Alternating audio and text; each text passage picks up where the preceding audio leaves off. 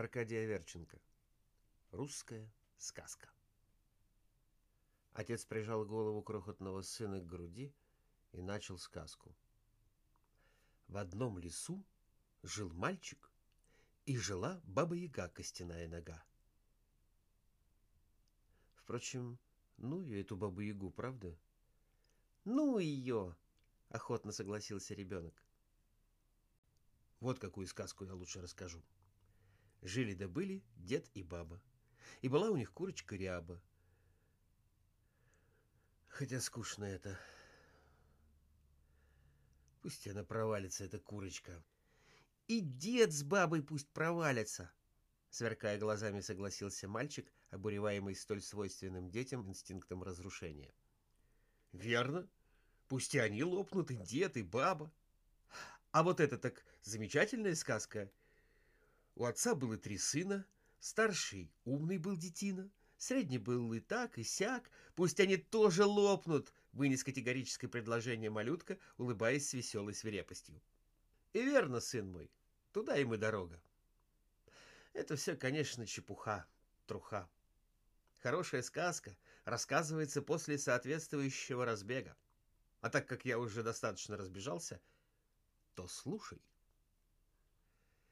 Жил-был твой папа, и у папы была твоя мама, и была она потому, что тогда не было сыпного тифа. И жили они, твои папа с мамой, в квартире из шести комнат. И даже для сына была отдельная комната, где стояла его колыбелька. Теперь мы с тобой и с дядей Сашей живем в одной комнате, а тогда у меня их было шесть. У кого реквизировал? Держи карман шире. Тогда не было реквизиций. Кто какую квартиру хотел, такую и снимал. Хоть бы в двадцать комнат.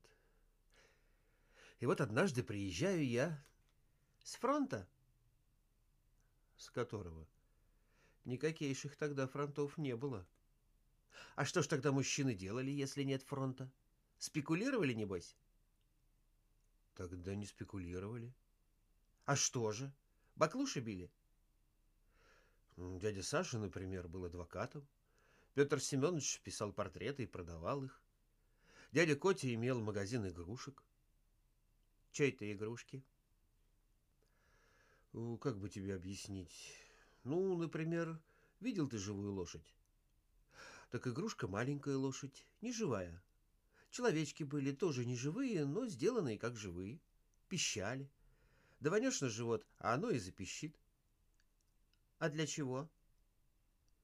Давали детям, они играли. Музыка?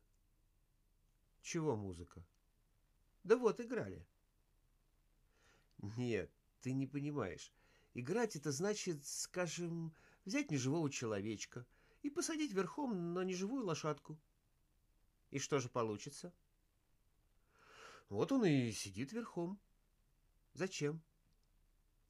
Ну, чтоб тебе весело было. А кто же в это время играет? Фу ты, ну нельзя же быть таким серьезным. Однако вернемся. Ну вот, значит, мы так и жили. А что ты делал? Я был директором одной фабрики духов. Что это? Духи? Бутылочка такая. Откроешь пробочку, капнешь на костюм, а оно хорошо и пахнет. А зачем? Да так. Зря. Раньше много чего зря делалось. У меня, например, был человек, который стоял у дверей, и если кто-нибудь приходил ко мне, он шел впереди него и говорил, кто пришел. Да зачем тебе? Ты бы и сам через минуту увидел бы. Так оно было принято. Много чего зря делали. Мы с мамой, например, раз в месяц бал закатывали. Во что закатывали? Ни во что. Возьмем и закатим бал. Приглашали музыку, оркестр целый. Сад увешивали цветными фонариками и под музыку танцевали. Что это? Танцевать? Да вот мужчина брал даму одной рукой за ее руку, другой за то место, где у тебя задняя пуговица на курточке, и начинали оба топать ногами и скакать. Зачем? Зря. Совершенно зря. Пользы от этого не замечалось никакой. После танцев был для всех ужин.